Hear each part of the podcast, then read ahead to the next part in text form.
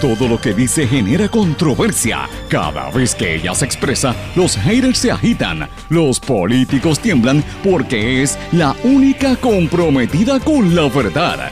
Periodista, bloguera, relacionista licenciada, analista de la noticia, escritora y le dicen la provocadora en las redes sociales. Y ahora comienza en blanco y negro con Sandra Rodríguez Coto. Bienvenidos a su programa en blanco y negro con Sandra para hoy martes 2 de junio del 2020. Les saluda Sandra Rodríguez Coto. Le doy la más cordial bienvenida a esta hora de análisis, comentario y noticias importantes de lo que ocurre en Puerto Rico y en el resto del planeta. Y hoy tenemos un programa bien variado con muchísima información, como siempre, usted no se lo debe perder. Hoy vamos a hablar de varias cosas. El Código Civil fue aprobado, en la Cámara de Representantes parece que empezó la lucha libre y siguen protestas sin precedentes en los Estados Unidos de Norteamérica. La gobernadora Wanda Vázquez convirtió en ley el nuevo Código Civil y confirmado en blanco y negro con Sandra, tal y como anticipamos en este programa hace más de dos semanas, se fue el epidemiólogo del Estado en plena epidemia del coronavirus. Vamos a hablar en detalle de lo que pasó ahí, que como todos saben, los que siguen este programa, aquí fue que esto se adelantó hace bastante tiempo. El Task Force médico no se va, pero será menos activo. Periodistas, ¿van para la cárcel? Ese es el reto que enfrentamos los que decimos la verdad aquí en este país. La candidata al Senado por el Partido Independentista puertorriqueño, María de Lourdes Santiago, habla sobre el racismo en Puerto Rico. La autopsia oficial determina que la muerte de George Floyd fue un homicidio. Presidente Donald Trump moviliza recursos militares para detener los disturbios y saqueos en los Estados Unidos, invoca la ley de insurrección del 1807 para desplegar militares y resolver rápidamente el problema con los disturbios, como dijo él, pero tiene a, los líderes religiosos ofendidos porque tiraron eh, bombas lacrimógenas para despegar a la gente, para que él pudiera caminar a una iglesia eh, tradicional donde van todos los presidentes con Biblia en mano a decir que él es el, presidente de ley y orden, sin tomar en consideración lo que estaba pasando allí, están los líderes religiosos eh, ofendidos y señalando lo mal que pasó. La UNICEF, como si esto fuera poco, señor, lo que está pasando en el mundo entre el COVID y esta situación, la UNICEF confirma muertes nuevas a causa de un nuevo brote del ébola, ese otro virus. Esto es en, en el Congo, tenemos que hablar de eso y lo que esto representa para el planeta. Entre estas y otras noticias las vamos a estar hablando hoy en blanco y negro con Sandra. Como siempre usted sabe, este programa es un programa sindicalizado que se transmite en una serie de emisoras que son las más fuertes en cada una de sus regiones, también en sus plataformas digitales, las aplicaciones para dispositivos de Apple, Android, servicios de streaming y, obviamente las redes sociales. ¿Cuáles son estas emisoras? WMDD, el 1480 AM Fajardo San Juan, X61, que es el 610 AM Patillas y toda la zona sureste, 94.3 FM en Patillas, Guayama, Radio Grito WGDL 1200 AM Lares, WYAC 930 AM Cabo Rojo, Mayagüez, toda la zona suroeste de Puerto Rico, WIAC 740 AM en el área metropolitana y casi, yo diría que casi la gran mayor parte del país. WLRP 1460 AM Radio Raíces, la voz del pepino en San Sebastián. Y este programa también ustedes lo pueden conseguir en nuestro podcast en cualquiera de las plataformas. Yo les sugiero siempre que lo busque por Anchor, que es donde permanece grabado. Una vez sale al aire en las emisoras de radio y se retransmite por la noche en las plataformas digitales radioclimática.com por Tuning Radio también.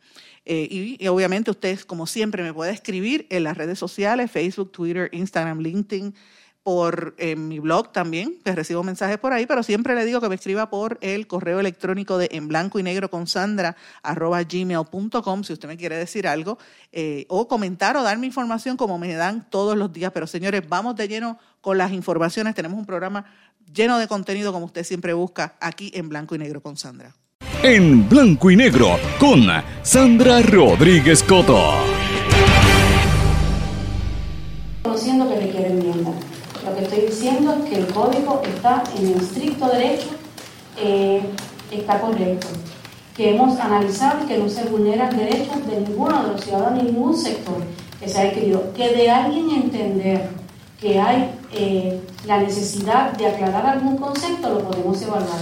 Lo he firmado porque lo he analizado y he entendido que cumple con eh, todo el ordenamiento jurídico necesario para firmar un documento de la trayectoria, de la naturaleza, de la importancia de un código civil. Cuando esos trans vayan a solicitar su certificado de nacimiento, como dice la ley ahora, y como dice el caso de Roselló, lo que establece es que con su pasaporte, con su licencia, la lleva y le va a dar nada un certificado de nacimiento con el sexo. Pero eso no dice, el código establece que será una anotación. No, la anotación es en el acta original, pero el certificado, que es lo que establece el caso, está idéntico. Tendrá su certificado como ella se lo merece o como él se lo merece cuando solicite. Ese es el derecho de los trans y está garantizado en este código civil. Con relación a las protestas, no deberían. Esto es un país de ley y orden. Y yo le dije al pueblo puertorriqueño que una de las cosas que más iban a guiar mi análisis de este Código Civil era que ninguno de los derechos de nuestros ciudadanos que lograron con la lucha, con el tesón, con el discrimen, con la desigualdad y que lo habían logrado, que aquí no estuvieran vulnerados. Y yo le digo a todos ellos que aquí esos derechos están garantizados y que no debería haber ningún tipo de respuesta de esa naturaleza porque primero que este código empieza a regir dentro de 180 días. Es decir, tenemos tiempo de poder trabajar cualquier preocupación adicional. No debo anticipar que haya cuestionamiento. Entiendo que los artículos están para un abogado medianamente claro, inclusive para personas leer. Yo creo que es bastante, el lenguaje es bastante sencillo.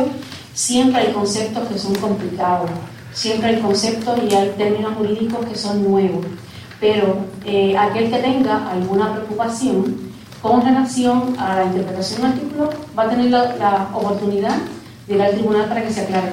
No es necesario, los derechos están garantizados, los procedimientos, las relaciones entre las personas, las obligaciones, los contratos, la herencia, los derechos de familia, están claramente establecidos. Dicen los derechos que nosotras las mujeres tenemos, desde Roe versus Wade, Casey y todos los demás casos, que el derecho sobre la autonomía física de las mujeres se preserva, se reconoce en este Código Ustedes escucharon ahí las declaraciones de la gobernadora Wanda Vázquez eh, al confirmar que había convertido en ley el nuevo Código Civil. La medida va a entrar en vigor, como ella bien dijo, en 180 días.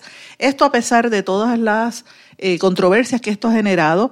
Evidentemente, mucha gente está descontenta con este código porque se sienten que no fueron escuchados durante el proceso de eh, la confección del documento y, durante el proceso de discusión pública, que realmente fue muy corto, dependiendo de, ¿verdad? considerando la, la, magnitud del, de la dificultad y de los problemas, la amplitud que tiene este Código Civil, que después de la Constitución viene siendo la ley principal en este país. El Comité Amplio para la Búsqueda de la Equidad CABE eh, siempre ha estado prácticamente... Eh, en contra de este proceso y de hecho había dicho que, si la gobernadora lo firmaba eh, iba a violar una serie de, derechos y lo van a retar. Así es que evidentemente esto va a traer cola.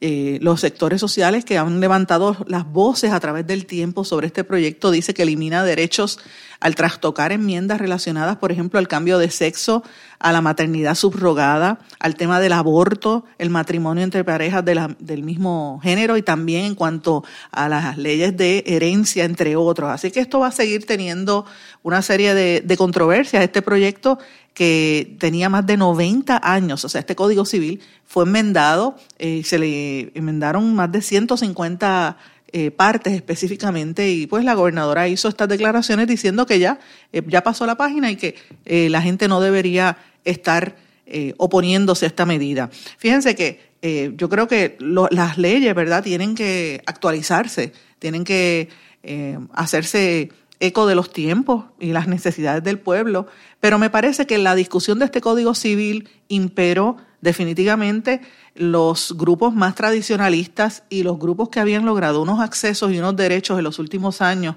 sobre todo las comunidades más marginadas, específicamente el tema de las, feministas y el tema y los grupos de, de organizaciones pro derechos de, de las personas LGBTQ, por ejemplo, también eh, habían tenido unos adelantos enormes y la legislación en los Estados Unidos también les había concedido unos derechos fundamentales, unos derechos humanos básicos. Y este código eh, los retrasa. Realmente hay que hacer un análisis ponderado de esto, pero en, esencia eso es lo que pasa. Y hay unas fuerzas bien conservadoras que han eh, introducido una serie de cambios en este Código Civil que ciertamente pues va a dar mucho de qué hablar y va a llegar a los tribunales pronto, porque es la realidad, eso es lo que va a pasar. Así es que, señores, hay que mirar qué va a pasar en las próximas semanas.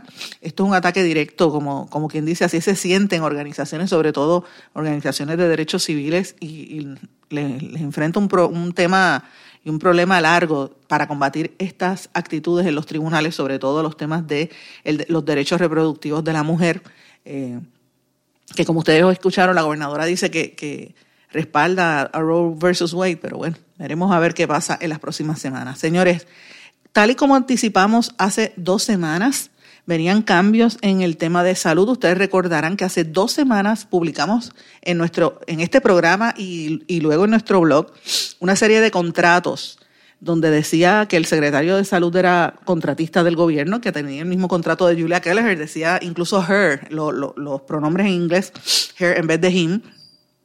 Y también el epidemiólogo del Estado, que venía de Abarca, había sido recomendado por la gente de, de eh, eh, el grupo de Borshow, eh, este señor Borshow, em, y que él también era un contratista que se ganaba 16 mil dólares al mes y que se ganaba el doble de lo que se ganó la doctora Carmen de Seda.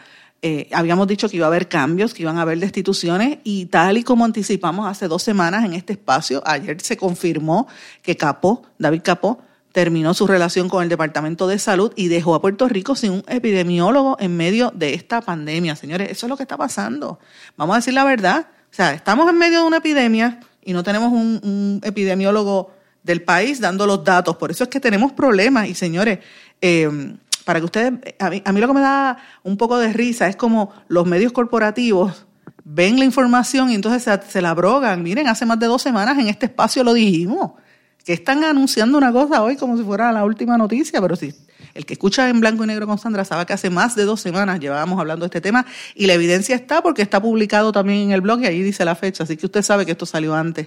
El peligro de esto no es tanto quién lo dijo primero ni, ni, ni nada, el problema es que estamos en, un, en, un, en medio de una epidemia, que la gente se está muriendo, la gente se está enfermando y contagiándose y no tenemos datos, no tenemos datos reales. Y hay muchas dudas con la manera en que se está recopilando la información, señores. Eh, otra de las cosas, el Task Force médico, que hay rumores de que se va hace varias semanas, la gobernadora lo desmintió, dice que ellos van a tener un, un rol un poco más, este, más callado, menos activo pero que van a seguir asesorando a la gobernadora. Evidentemente ya no puede seguir dándose el lujo de, que la gente se le siga yendo. Bueno, eh, ayer trascendió, eh, luego de que nosotros salimos del aire, una noticia que me parece importante. El encargado de la propiedad de la fortaleza, José Candelaria Santos, presentó una querella policial el viernes denunciando un desfalco de muebles valorados casi en 15 mil dólares en la fortaleza, que esto parece que cuando hubo la transición... Eh, de la salida del ex gobernador Ricardo Rosselló desaparecieron una serie de, propiedades, incluyendo corrales para bebés, eh, una silla para masajes y otra serie de cosas compradas con fondos públicos que se las llevaron de la fortaleza. Me imagino que, eso tiene que ver con, eh, obviamente, con, la salida de Rosselló. Eran, eran como eh, muebles para niños, pero bueno. Señores, en el argot de la calle, cuando la policía dice que quiere apresar a un criminal, siempre dice, lo vamos a meter para adentro. Eh, usted va para adentro, en, alusión a decir que usted va para la, para la cárcel. Señores, esa es la misma amenaza que enfrentamos los periodistas en todo el mundo porque la libertad de expresión y la libertad de prensa están bajo acecho. Decir la verdad parece que es un crimen.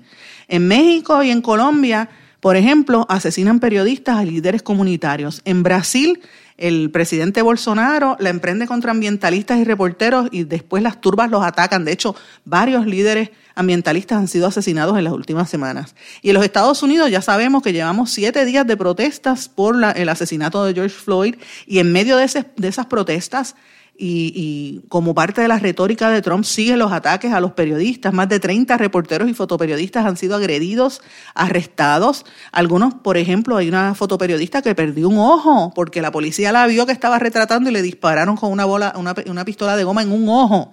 Eh, y obviamente a esto hay que añadirle el clima de Trump que ha tratado de censurar la expresión en las redes sociales. Aquí en Puerto Rico, nosotros estamos viviendo un clima de represión y de libertad de prensa y de libertad de expresión bien peligroso. Y con esto de la pandemia, que usted esté encerrado en su casa, usted, a, usted y a mí y al país nos están limitando los derechos. Si usted viola el toque de queda, la amenaza es que usted va para adentro. Si usted es dueño de un negocio, como le pasó a Carlos López Lai, el de, el de, el de Bella International, dueño de negocio que públicamente salió pidiendo que dejaran abrir para ellos poder generar ingresos y darle trabajo a la gente. Pues miren, se protestó y le llevaron un operativo como si fuera un criminal allí al negocio. En otras palabras, ¿qué es lo que quiere decir? Para adentro. Y si usted es periodista, le quiere limitar qué hacer, dónde ir y hasta cómo hacer las preguntas en las conferencias de prensa y las pocas que dejan y convocan a periodistas, hagan una lista para que vea cuántas conferencias han hecho desde que empezó la pandemia. Miren, controlan el tiempo, controlan las preguntas, deciden usted sí y usted no. O sea, hay periodistas que los callan, los censuran, no les permiten hacer preguntas. Las peticiones de información de prensa no las contestan. Yo soy un ejemplo de lo que he dicho aquí. Llevo más de tres semanas pidiendo información todos los días sobre lo que está pasando en Asume y no la dan. Y el periodista que publique lo que el gobierno no quiere, que el pueblo se entere, aparentemente va para adentro. Esa es la intención detrás de unas medidas legales que ha impuesto el gobierno de Puerto Rico para coartar la libertad de prensa, criminalizando al periodista. El periodismo puede eh, ser sumamente afectado y posiblemente puedan ser víctimas de eh, incluso hasta arrestos, simplemente por decir la información que el gobierno no quiere que usted diga, que, que el gobierno cataloga de falsa. Señores, de eso vamos a estar hablando en un foro virtual este jueves 4 de junio a las 7 de la noche. El foro es organizado por una entidad internacional que se llama Fundamedios con su sede en Washington, D.C. Y yo los quiero invitar a que participen y que sean parte de esto. En este foro el título es ¿Podemos ir a, ir a la cárcel en Puerto Rico por investigar? Los, los participantes son Frank Larue, que es el director legal y de derechos humanos de Fundamedios, Dagmar Thiel, directora de Fundamedios en Estados Unidos, la compañera periodista Damaris Suárez, presidenta de la Asociación de Periodistas de Puerto Rico, el periodista Rafael González y esta servidora. Así que si usted quiere información, búsquela, accédala en las páginas de las redes sociales y conéctese. Eso va a ser el jueves para que usted, usted, se entere realmente de lo que está ocurriendo aquí en Puerto Rico. Tenemos, eh, ese no es el único tema que tenemos para el día de hoy. Tenemos otros temas importantes también que tenemos que seguir discutiendo.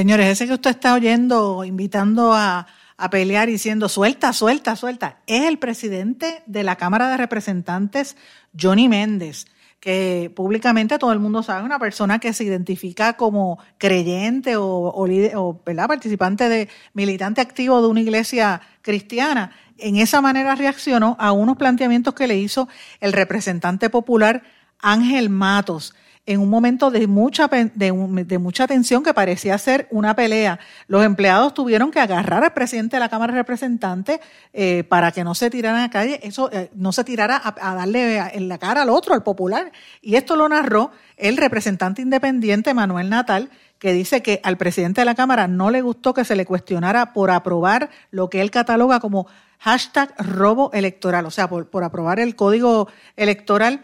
Entonces invitó a pelear al representante Ángel Mato. Señores, miren, e, esto es, una, esto es una burla, esto es una vergüenza para este país que tengamos políticos que estén en esa, empezando por el presidente de la Cámara. ¿Qué le pasó a Johnny Méndez? Yo sé que él oye este programa, sobre todo lo oye por, por WMD de Fajardo, la gente Fajardo se lo dice. Entonces, presidente, ¿qué le está pasando? ¿Qué es eso? ¿Pero qué cafrería es esa? Señores, ¿nosotros merecemos estos legisladores en este país? Pues por supuesto que no. ¿Sabe? Estamos, eh, esto es un abuso contra este pueblo. Uno tiene unos legisladores con esa charlatanería, los dos se pasaron de la raya. Se pasaron de la raya. Mire, si usted no está de acuerdo con el código electoral y la forma en que se aprobó, que evidentemente se está haciendo para favorecer, según los populares y las minorías pues, independentistas y los, otros, dicen que esto se aprobó para beneficiar al Partido Nuevo Progresista que está en el poder. Eso se va a determinar sobre la marcha y si está mal se enmendará, pero invitar a pelear en un momento donde este país vive con tanta violencia, señores, esto es un, un reflejo de lo que nos está gobernando y yo le pregunto a usted que me está escuchando en su casa o en su carro, o no sé, si en, donde usted esté, que me está escuchando ahora mismo. ¿Usted se siente satisfecho con el trabajo de Johnny Méndez y de incluso Ángel Matos Popular y de los demás? Manuel Natal, eh, Rodríguez Aguiló, todos los que estaban en ese altercado que uno los vio, este, eh, el representante Georgie Navarro. Mira, mira qué personaje Georgie Navarro. ¿Sabe? Uno tiene que analizar, Dios mío, esa es la gente que está dirigiendo los, los destinos de este país, que estamos en una quiebra, que nos impusieron una Junta de Control Fiscal, que, que el Supremo ahora dice que, que, son de aquí, que, tú sabes, que, siguen gastando dinero mientras aquí hay gente pasando necesidad. Todavía hay gente en toldos azules que, que ni siquiera el gobierno sabe. Todavía no se sabe exactamente cuánta gente tiene COVID, cuánta gente se puede morir por esta enfermedad, cuántos viejitos deben estar pasándola mal en este país que es un país de envejeciente, pasando hambre y necesidad. Y mientras el país está en esa necesidad, todavía el día de hoy, yo llevo tres semanas exigiendo públicamente al secretario o al personal que esté en el Departamento de la Familia que dé información sobre por qué tienen aguantadas las pensiones alimentarias. Señores, yo quisiera que ustedes vieran los mensajes que yo recibo. Yo voy a empezar a tomarle screenshots y lo voy a, a colgar en mis redes sociales. Llora ante los ojos de Dios desde que empezó la pandemia tienen a la gente aguantando, le dan los chavos. Ayer me escribió un papá que eh, la que le paga la pensión es su ex esposa y no le está llegando la pensión para poder poner atender al niño, que el niño tiene necesidades de, eh, de salud particulares. Eh, y, el mensaje que me envió me arrancó el corazón. Y yo digo, mientras eso está pasando en este país, mientras la gente tiene que hacer unas filas de horas para, que le, para ver si le dan el desempleo, que no se lo dan, y la secretaria del Trabajo está de lo más feliz, Miren cómo están los legisladores. ¿Usted cree que eso es justo para este país? ¿Usted cree que eso es justo para nosotros los puertorriqueños? Claro que no. yo creo que, eh, es hora de que el pueblo empiece a analizar las cosas y a pensar con, pensamiento crítico, no fanatismo político. El fanatismo político, rojo, azul y verde, y, ahora naranja, el, color que sea, nos ha llevado a donde estamos ahora mismo. Usted, hay gente buena en todos los partidos, yo no estoy diciendo que no lo haya, lo hay pero usted tiene que hacer una selección inteligente, no fanática. No se ciegue, porque esa ceguera y ese fanatismo es lo que nos trae a esas peleas chiquitas que nos hunden en el lodazal que este país no necesita. Vamos a una pausa, regresamos enseguida. No se retiren, el análisis y la controversia continúa en breve, en blanco y negro, con Sandra Rodríguez Coto.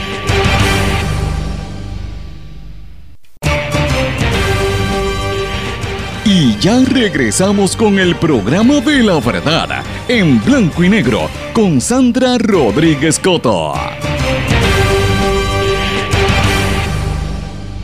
Regresamos en blanco y negro con Sandra. Bueno, amigos, ayer hubo una actividad bien hermosa que se celebró en el área del Ancón, en Loíza. Ustedes recordarán el Ancón, el antiguo Ancón, que era lo que había cuando el pueblo de Loíza no había manera de comunicarse y de llegar allí, y lo que había era como un, una plataforma que unos hombres alaban con unas sogas y unas cadenas gigantes de un lado a otro y ahí montaban los carros y usted podía ir desde Loíza al barrio de Piñones, que también pertenece a Loíza, y de ahí a Carolina, que parece mentira, Loíza es el pueblo más cerca que queda de, Carolina, donde el área de los, de los aeropuertos y de Isla Verde, y lo tienen más abandonado, porque históricamente los gobiernos de este país, desde, desde, los, desde Muñoz Marín y sobre todo desde Ferré, eh, ese pueblo lo han tenido bueno, le decían hasta la aldea, lo querían separar, le quitaron parte y se la dieron al pueblo, al pueblo de, de Canóbanas y una serie de cosas. Usted tiene que mirar la historia del pueblo de Loíza para que usted entienda cómo institucionalmente quisieron seguir este, quitándole espacio a los negros que viven allí en su inmensa mayoría, porque es un pueblo fundado por los originalmente por los cimarrones, por los esclavos que se escapaban y luego pues por sus descendientes. Así que eh, es un pueblo que sufrió y ha sufrido muchísimo eh, la violencia y la violencia no solamente interna, ahora mismo en los años más recientes, una violencia por el tema del narcotráfico y la droga, ¿verdad? Pero más que nada es una violencia como consecuencia del discrimen y de la pobreza extrema que ha surgido a través de los años allí eh, y muchas veces los intereses comerciales que trataban de entrar y, y todavía hasta hace poco quedarse con los terrenos. Recordemos el caso de Alfonsina Villanueva, que fue asesinada brutalmente eh, tratando de defender una casita ayer lo hizo. Eh, ayer eh, estuvo presente la hermana de, Alfonsina narrando cómo fue ese proceso cuando la policía asesinó a su hermana hace muchísimos años. Y esto se dio en contexto de una vigilia que se hizo a cabo, se llevó a cabo allí, la coordinaron una serie de organizaciones encabezadas por el grupo, el colectivo ILE, que es un colectivo cultural, también con el colectivo, el grupo que está a cargo de, las actividades comunitarias allí mismo en el ANCON y otra serie de organizaciones. Estaba la colectiva feminista, eh, había un, sinnúmero de, entidades, eh, de verdad que estuvo bien, bien nutrido. Y lo bonito fue que no fue, eh, o sea, ellos quisieron unirse a las protestas que se están llevando a cabo. ¿verdad? Y las manifestaciones en todo el mundo, pero desde una perspectiva de sanación, de una perspectiva de, de reclamo, sí, de la igualdad, pero más que nada de, de elevar unas plegarias por el alma de George Floyd, que fue asesinado, pero por el alma de tantos otros que han sido asesinados a través de la historia, tanto en los Estados Unidos, donde desde el año 2019 para acá van casi 2.000 muertos, eh, hombres negros en su mayoría asesinados a manos de policía, y aquí en Puerto Rico hay 19 casos de personas asesinadas a manos de policía. Así que se llevó esta actividad y yo quiero compartir con ustedes eh, algunas de las cosas que ocurrieron allí. Usted va a escuchar los tambores porque hubo un espectáculo, ¿verdad? O sea, tocaron eh, plena, tocaron, el grupo de plena combativa estuvo allí y también eh, unos toques de bomba extraordinarios. También había como una especie de altar y un tablón donde la gente expresaba pues sus sentimientos y lo que pensaba, pero estaba súper, súper nutrido la actividad. Escuchemos parte de lo que trascendió en el día de ayer. Compartimos la plena y la pena de todo un pueblo afroamericano, de todo un pueblo consciente que respectivamente de raza se ha tirado a la calle a manifestar su pena, su cansancio y su coraje y su rabia. Estamos aquí porque compartimos la rabia al reconocer que la policía a través de los tiempos no ha sido sino un arma y misericordia de la supremacía blanca. La súplica de George pidiendo aire y vida, la súplica de nuestra delfina pidiendo aire y vida, permanecerán imborrables en nuestros destrozados corazones. Como mujeres antirracistas, honramos su vida y memoria. Exigimos que prevalezca la justicia, que la paz llegue a la gente negra en los Estados Unidos, en América Latina, aquí en el Caribe, que Puerto Rico pueda entender que esa expresión salvaje de supremacía es una que ya hemos visto en la policía aquí en Puerto Rico. Nos mantenemos vigilantes cerca del Via Crucis y la rebelión del pueblo afroamericano y les tenemos cerca de, de nuestros corazones. Prohibido olvidar, viva Dolfina y viva Bueno,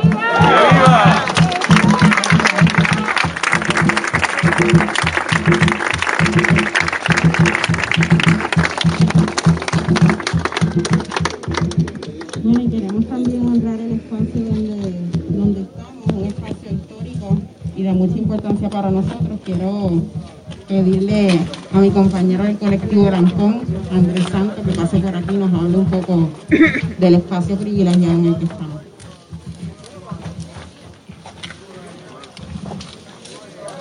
Buenas tardes. Estamos vivos, ¿verdad? Sí. Estamos presentes. Es importante, como decía Sacha, mi compañera, honrar eh, la importancia del lugar en el que estamos. No estamos en Loíza de pura casualidad. Loíza no solo capital de nuestra tradición, pero también capital de nuestra negritud. Así que cada vez que nosotros pisamos este lancón de Loíza, que quizás todavía hayan personas que no conozcan su historia, Pero muchos y muchas de las que estamos aquí podemos recordar que hace nada más 25 años, perdón, 35 años, ese puente que estaba ahí no existía.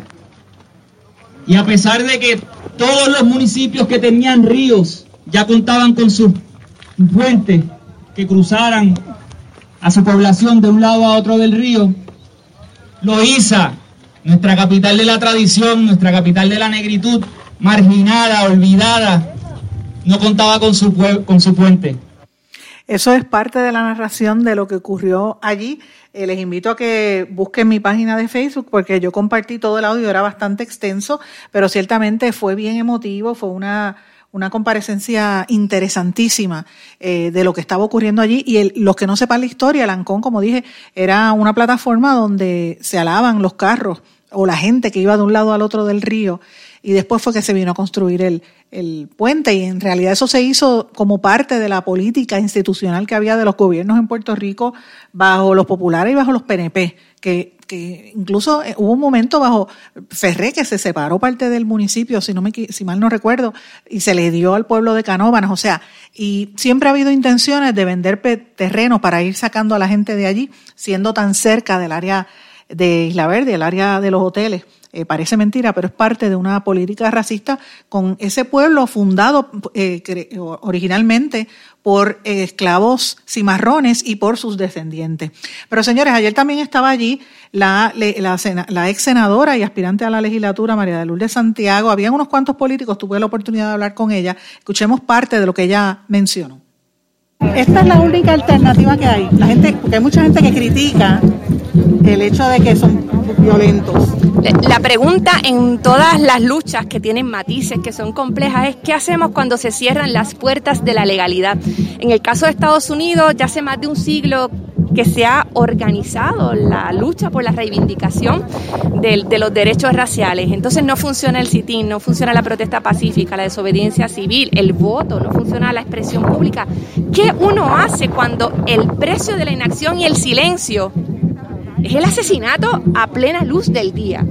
Entonces, pues esa es la pregunta que tenemos que hacernos en esa y en todas las luchas. ¿Qué hacemos cuando se nos cierran las puertas de la legalidad?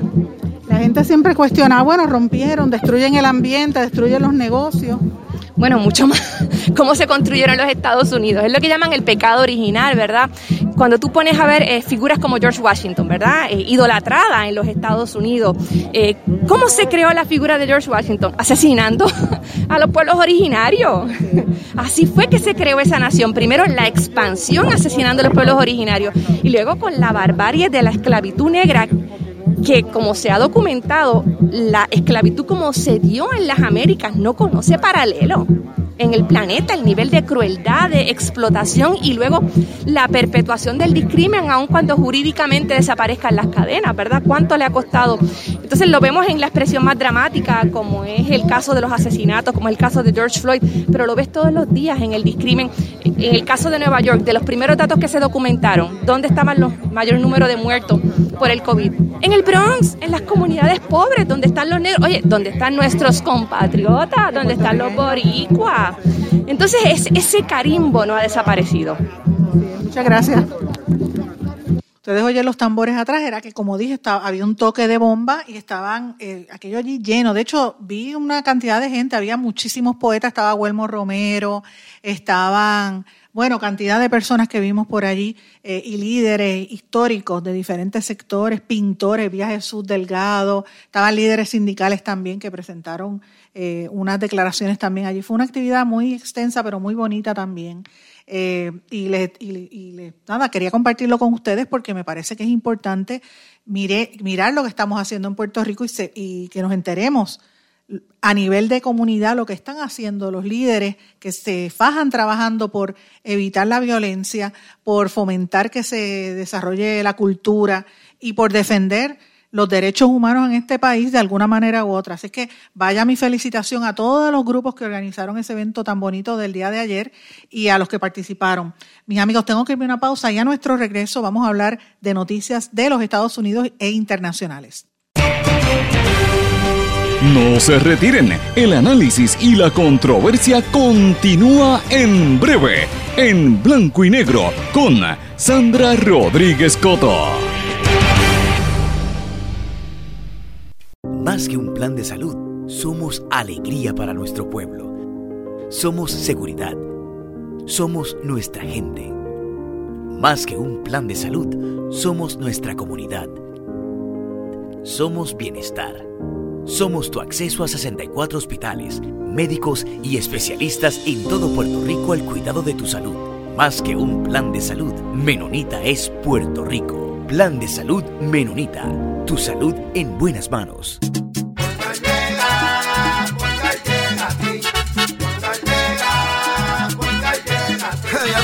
Eso es lo que te responden, pero ahora botaron la ola. Porque ya no importa en qué parte de la isla estés. Si tuviste un accidente, mi gente de Poingal le llega a tu casa o trabajo para que no te complique. Con servicio en todas partes de la isla y el mejor servicio al cliente. Por eso y mucho más, yo Piru lo digo, yo quiero Poingal. ¡Duro! Quítese el dolor de cabeza con sus obligaciones de contabilidad con los servicios que presta Villalba y Villalba Company. Directo, personal y con sensibilidad humana. Lo que se busca en un verdadero asesor de contabilidad para todo tipo de servicio de contabilidad, pago de IBU, pago de nómina, informes trimestrales y anuales y otros. Ofrecen servicio directo personalizado. Villalba y Villalba Company. Para orientaciones, su teléfono el 939-336-5774. 939-336-5774. 5774. Y ya regresamos con el programa de la verdad en blanco y negro con Sandra Rodríguez Coto. Y regresamos en blanco y negro con Sandra. Bueno, en esta parte final quiero hablarles de algunas noticias de Estados Unidos y del resto del mundo porque el rancho está ardiendo, sigue ardiendo en los Estados Unidos con todas estas protestas y ¿verdad? El coraje que hay generalizado por la muerte del afroamericano George Floyd a manos de un policía blanco. Tengo que comenzar diciendo el tema de la autopsia, que ustedes saben que originalmente el gobierno de allá de, Minneapolis, en Minnesota, habían hecho una autopsia y dijo que, que aparentemente el hombre tenía unas condiciones previas, pero obviamente eso provocó más, más coraje en la gente. Se volvió a hacer otra autopsia. De hecho, la familia de George Floyd ordenó una, una, autopsia que determinó que sí, que él había muerto, evidentemente como consecuencia de eh, la asfixia por la presión sostenida que le hizo ese policía con una rodilla. Eh, y obviamente la compresión del cuello y de la espalda llevaron una falta de riesgo, de riego sanguíneo al cerebro, dijo el abogado de la familia de, de la víctima, Benjamin Crump, en una rueda de prensa. Tenemos que recordar que no fue solamente un policía, fueron otros. Así que finalmente la autopsia forense del condado de Hennepin demostró que sí que fue un homicidio, un paro cardiopulmonar que se complicó con el subyugamiento, limitación y compresión del cuello el pasado 25 de mayo. Mis amigos, ustedes recuerdan que yo ayer puse ese audio y de hecho todavía estoy sufriendo el haberlo puesto y se los tengo que confesar. Pero a veces uno dice, uno tiene que, que escuchar las cosas para no olvidar lo que pasó. Eh, y a veces uno lo ve tan distante a Puerto Rico, pero ya ustedes escucharon el segmento anterior, aquí se han sucedido muchísimos casos como ese, aunque el contexto es distinto, ¿verdad? Y la manera en que se estableció la nación americana desde el principio con el sistema esclavista, pues es mucho más, más violenta que en Puerto Rico. Allí la gente de raza negra vive con miedo, sobre todo si son hombres. Lo pueden arrestar y, ya se sabe que todo el sistema está hecho, uh, ¿verdad? Dirigido para para eh, hacerle daño a la gente pobre, para minimizarlos. Así que, pues este tipo de cosas, sin lugar a dudas, molesta. Y hay gente que se ha estado, me ha estado escribiendo todos estos días y me dicen, pero ay, que van y destruyen y, y, rompen vitrinas y rompen cosas. Y yo, bueno, es horrible. Nadie quiere que rompan eh, negocios y que destruyan, ¿verdad? Propiedad privada. Pero fíjense esto, pónganse en este contexto. Cuando tú no tienes, tú has ido por años, décadas, eh, en protestas pacíficas y lo que hacen es hacerle la vida imposible como a Kaepernick, el, el, jugador de fútbol que hacía cada vez que tocaban el himno, él, se arrodillaba y le hicieron la vida tan difícil que era un jugador estelar prácticamente ningún equipo lo quería porque la presión era tan fuerte. Y ahora todo el mundo, policía, gente, todo el mundo se arrodilla en reconocimiento a, la muerte tan dramática que hizo ese hombre. Señores, esto es serio. Entonces, ¿qué pasó? Anoche, como la situación sigue, Trump eh, siguió con el, con el discurso cada día más, más fuerte. Ustedes saben que yo eh, compartí anoche en mis redes sociales. Si usted estaba leyendo o vio mis redes sociales, usted sabe que yo compartí una, un artículo que lo publicó el periódico eh, The Washington Post, donde citaba al presidente, de hecho pone el audio, usted lo puede escuchar, donde cita al presidente Trump diciendo, If you don't dominate, you're wasting your time. O sea, si tú no dominas, estás perdiendo tu tiempo. Eso se lo dijo Trump a los gobernadores de los estados. Le dicen, tienes que meterle mano y meterlos presos. Y claro, el ataque va directo a los que protestan, a los neonazis que van con armas largas, eso los deja, eso le llama buena gente. Entonces, ¿qué hizo Trump? Trump movilizó los recursos militares de, como él dijo, miles y miles de soldados fuertemente armados, militares y agentes del orden público para tratar de detener estos disturbios. Eh, obviamente la Casa Blanca por primera vez en la historia reciente estuvo con las luces apagadas, precisamente cuando metieron a Trump en un búnker. Entonces, ¿Cómo tú vas a tener un presidente de la nación supuestamente más fuerte del mundo metido en un búnker en la Casa Blanca por miedo? Pues mira, el domingo en la noche y lunes perdió el control. Pues entonces ayer por la tarde dijo, no, let me take it back. Entonces eh, se presenta como el hombre de Estado con esta fortaleza a insultar a medio mundo y de hecho hasta caminó. Él, eh, además de de haber anunciado que iba a mover todos los recursos federales, civiles y militares invocó la ley de insurrección del 1807 para desplegar a los militares y resolver todo, todo lo que él cataloga de, un problema, ¿verdad? Porque él le dijo a los alcaldes a los gobernadores que si no metían mano, de verdad que la violencia tiene que ser sofocada. Esa fue la palabra que él utilizó. La policía insistentemente lanzó gases lacrimógenos para tratar de dispersar los manifestantes en Washington, cerca de la Casa Blanca. Esto está pasando en un montón de ciudades, pero la capital es, sorprendente. Eh, esta ley de insurrección del 1807 es una ley federal que permite desplegar tropas en el territorio americano para reprimir cualquier tipo de desorden civil, cualquier insurrección o cualquier rebelión. Esto es serio, mis, mis amigos. La ley fue invocada por última vez cuando hubo los disturbios raciales en el 1992 cuando trataron de matar a Rodney King en Los Ángeles. Fíjense qué cosa más increíble. Vuelve y se invoca en un momento en el contexto de una cuestión racial. Y esto es importante que lo hablemos, mis amigos, porque vuelvo a lo que yo dije ayer en esa entrevista que tuvimos con Palmira Ríos y en lo que acabamos de decir de lo que ocurrió en Loíza en el día de ayer. Es evidente que la historia americana está cimentada sobre el racismo y el discrimen y el negro que trate de, salirse de esa línea lo quieren matar. Eso fue lo que pasó con Rodney King y la gente reaccionó violenta porque se cansó. O sea, desde, desde Martin Luther King, antes los esclavos recibían los azotes, después empezaron a, a, luchar por sus derechos a nivel civil, los mataban, los linchaban, los colgaban de los árboles, los ahorcaban colgando de los árboles, violaban a las nenas, las quemaban vivas, porque eso es así, señores. El que cuente, el que diga lo contrario miente. Y muchas veces eran los mismos policías de, la, de los estados. Miren las historias, han hecho hasta miles de películas de eso, de la historia real. Y posteriormente, los años ya para, ya para los 40, los 50, los 60, empezamos a ver unos cambios, ¿verdad? En la, en la demografía, pero como quiera, hay unos, unos estados profundamente segregados. Cuando se eliminaron esas leyes de segregación, eso no quiere decir que se, desegregó inmediatamente. Eh, evidentemente eso hay, ha ido pasando y usted va a lugares donde, ve donde viven los negros en un, en un lado, los blancos en otro, los latinos en otro. Y usted dice, Ay, los negros siempre son puercos y viven en un área eh, más pobre. Mire, analice el proceso. Este comentario que acabo de decir es racista, pero tiene una razón histórica, son la gente más pobre. Así que toda esta comunidad se ha cansado, no ha tenido una, a mi juicio, una coagulación de un liderato. Aquí no hay un Jesse Jackson o un eh, Martin Luther King o un Malcolm X que tú puedas identificar como el líder ahora mismo. Así que la gente está eh, como loca eh, protestando, reaccionando a esta situación, a esta agresión tan brutal y un poco también una reacción a, las, políticas de Trump. Así que eh, vamos a ver qué va a ocurrir esto. Esta es la primera vez que esto sucede. De hecho, la ciudad de Nueva York también declaró por primera vez en 77 años un toque de queda eh, completo, un toque de queda total. Eh, y obviamente, como dije, Donald Trump cruzó la avenida, se metió desde la Casa Blanca al área donde estaban los manifestantes, como diciendo, yo estoy aquí, el que mando aquí soy yo. Pero mis amigos, esa no es la única noticia que yo quería destacar en este segmento. Yo, eh, verdad, como estaba, ha estado ocurriendo tanta situación en, en la nación americana, que es con quien nosotros tenemos mayor contacto, ¿verdad? Y tenemos más puertorriqueños viviendo en Estados Unidos que los que viven aquí. Así que la otra parte de Puerto Rico está allá.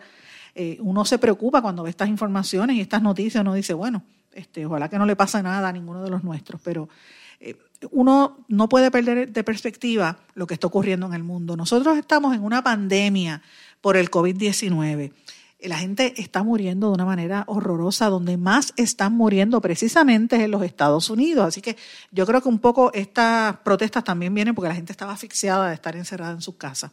Pero si eso fuera poco, mira lo que acaba de pasar en el día de ayer, en la tarde. UNICEF, ¿verdad? El Fondo de las Naciones Unidas para la Infancia, UNICEF, confirmó cinco muertes a causa de un nuevo brote del ébola en la República Democrática del Congo, eso es en África. Entre las víctimas hay una niña de 15 años y otras cuatro personas que contrajeron ese virus, que están siendo tratadas en una unidad de aislamiento en un hospital.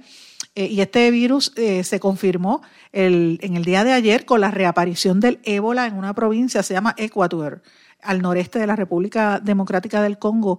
Y ya tienen, como dije, cinco muertes es una, esto lo acaba de anunciar la UNICEF en un comunicado, lo dijo en el día de ayer, y eh, han precisado que todas las muertes ocurrieron en la capital de esa provincia entre el 18 y el 30 de mayo, pero solo el 31 de mayo se confirmó que estaban relacionadas al ébola.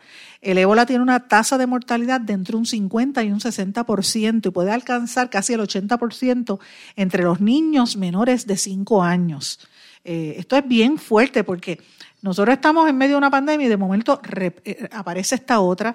El la UNICEF está trabajando con los gobiernos y tratando de ayudar, eh, movilizando personal, eh, sobre todo a las áreas comunitarias y, ofreciendo servicios de saneamiento y servicios de agua. Pero esto es fuerte porque estamos hablando de países extremadamente, extremadamente pobres que no tienen la, la capacidad. África, el continente africano siempre ha estado eh, víctima de este tipo de cosas y también eh, víctima de los experimentos científicos. Así que esto es bien serio. Eh, están llevando rociadores de cloro, kits para lavados de mano, kits de protección personal. y esto pues es fuerte porque ellos pensaban que este brote se iba a acabar con el fin de la epidemia que estuvo en el oriente de, ese país pero evidentemente ya van más de 4.000 personas cuando empezó esto, este brote del ébola. Así que si surge otro brote de ébola, eh, uno va a decir, uno, uno puede pensar, bueno, Puerto Rico no tiene relación con, con ese país, ¿verdad? Con, con el Congo. Pero bueno, lo mismo decíamos del COVID.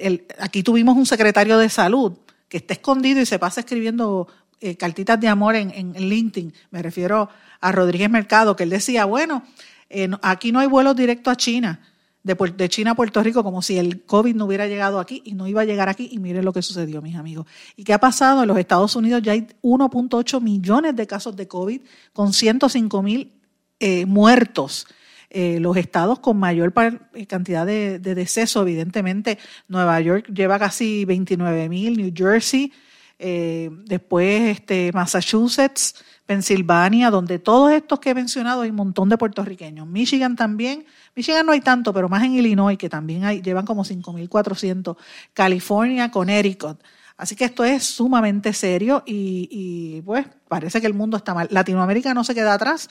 Eh, la pandemia ya lleva un millón de casos y 51 mil muertes, el récord eh, según establece la Organización Mundial de la Salud. Hay muchas dudas con los procesos de reapertura que se están dando, sobre todo en Brasil, en México, en Perú y ellos temen que este tipo de cosas pues fomente un incremento dramático en los contagios. Así que tenemos que mirar cómo está la situación en el mundo, mis amigos, mucha violencia, la gente está desesperada eh, y también mucho temor con todas estas enfermedades. Yo le digo lo siguiente, yo estuve ayer, salí ayer y le digo, fui a ese evento, estaba un poco preocupada, pero lo bueno era que fue al aire libre y no estuve demasiado cerca de personas pero ciertamente uno se preocupa cuando hay gente. Eh, yo iba protegida con guantes, con máscara y de, verdad que pasé un calor brutal porque había calor. Pero eh, uno dice, la gente no se puede exponer. Y mire, si usted no tiene que salir, no lo haga, evítelo. O si sale, pues protéjase. Y tan pronto llegue a su casa, hace todo el procedimiento, lavarse las manos, desinfectarse, echar la ropa a lavar, porque nosotros tenemos que evitar que este virus continúe. Llegue a su casa, lávese las manos. No se olvide de lavar con agua y jabón, eso es lo prioritario. Y evite, cuide a sus, a sus seres queridos, no importa si sean niños o mayores, cuídelo porque si usted no se quiere proteger, por lo menos cuídelos a ellos. Mis amigos, me tengo que ir, no tengo tiempo para más. Me despido, no sin antes desearles a todos que pasen muy buenas tardes y será hasta mañana en blanco y negro con Sandra. ¿Se quedó con ganas de más? Busque a Sandra Rodríguez Coto en las redes sociales o acceda a en blanco y porque a la hora de decir la verdad solo hay una persona en la cual se puede confiar. Sandra Rodríguez Coto en blanco y negro.